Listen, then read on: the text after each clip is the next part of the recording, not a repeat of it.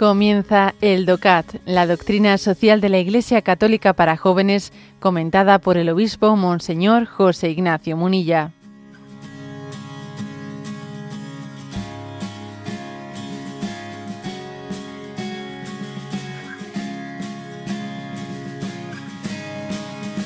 Punto 83 y con él finalizamos la sección que está que está eh, que atiende el tema de la persona humana, que ha sido de los puntos 47 al 83.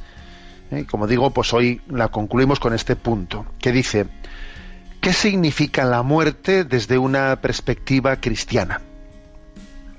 En la actualidad, la muerte se entiende a menudo tan solo como degeneración del cuerpo. La muerte, sin embargo, es una parte determinante de la vida y para muchos el paso hacia la última madurez. Para el cristiano la vida es un don y esto nos da una confianza última también en las horas más difíciles. Nos sabemos en manos de un Dios bueno y tenemos la esperanza de que la muerte no es el final, sino el paso hacia la vida eterna. Por eso la relación entre el sufrimiento adquiere la relación con el sufrimiento adquiere un nuevo horizonte los asistentes espirituales siempre experimentan que esa esperanza sirve de consuelo en ese momento próximo a la muerte, incluso a personas que aparentemente no son religiosas.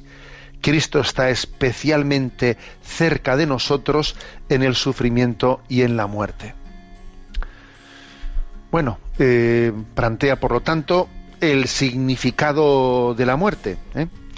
Desde la perspectiva cristiana, pero ojo, también eh, hay que hacerse una, esta pregunta, ¿no? ¿Y cómo vivir la muerte cuando alguien carece, ¿no?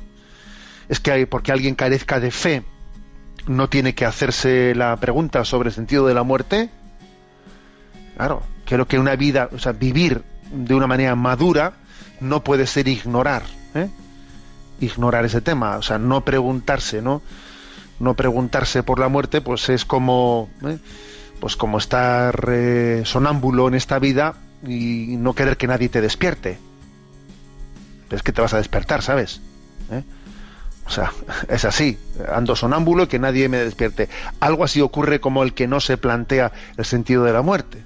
A ver, si, si resulta, ¿no? Que la muerte no tiene sentido ninguno, entonces a ver la vida qué sentido tiene. ¿Mm?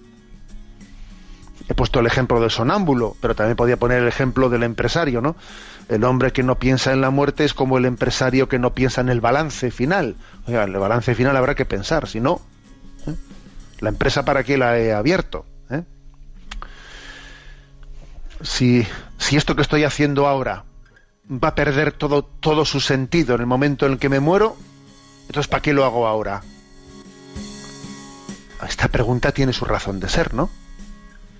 Estoy aquí yo pues entrando, me estoy entregando, me estoy tal, y todo esto va a dejar de tener sentido, ¿eh? todo lo que he hecho en el momento de la muerte. Pues entonces, claro, por eso, por eso, eh, claro que es forma parte de la madurez humana afrontar esta pregunta, afrontar esta pregunta y no cabe escaquearse de ella. ¿eh?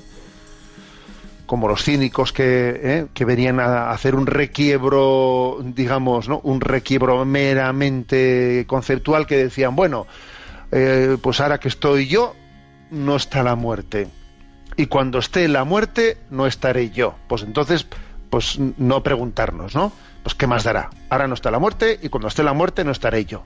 Pues entonces no hay problema. Bueno, el problema, pues si quieres, si quieres autoengañarte con un, ¿eh? pues con un requiebro de esos, te estás, o sea, estás queriendo escaquearte de la realidad de que tú te vas a morir. Y entonces, a ver qué sentido tiene mi vida ante esa realidad. ¿Mm?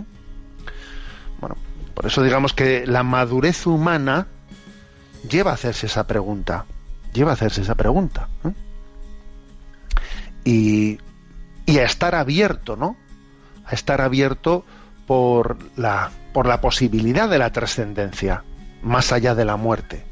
Y los que tenemos fe, y hemos recibido el don de Jesucristo, revelador del Padre, lógicamente pues escuchamos a Jesucristo que nos da una palabra de sentido y nos dice que en la casa de su Padre hay muchas instancias y que Él es la puerta eh, de esa vida eterna.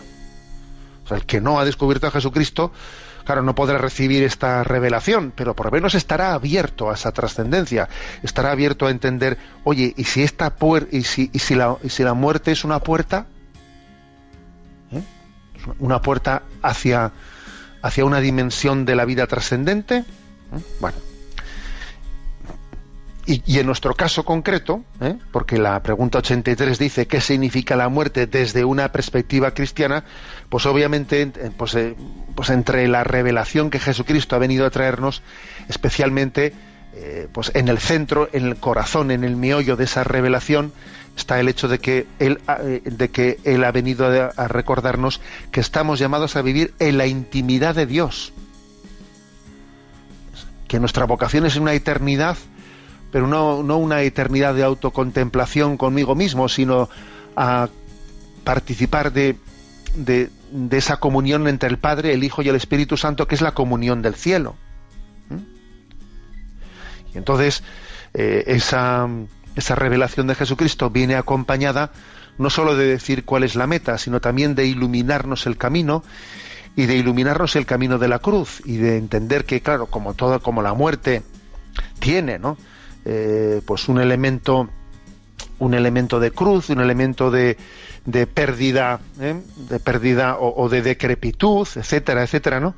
Pues Jesucristo viene a revelarnos en la cruz que hay que morir para vivir, que si el grano de trigo no cae en tierra y muere, no da fruto, pero si da, pero si cae y muere, pues da un fruto con el don del Espíritu Santo para la vida eterna. Eso también viene a revelarlo Jesucristo. Y no solo con palabras bonitas, sino con su propia vida, con su crucifixión y su muerte en cruz, ¿no?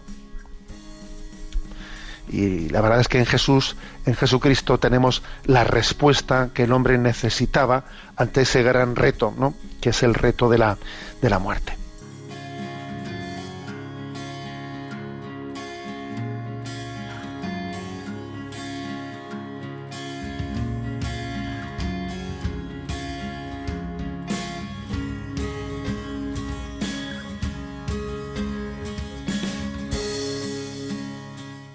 Has escuchado el DOCAT, la doctrina social de la Iglesia Católica para jóvenes, comentada por el obispo Monseñor José Ignacio Munilla.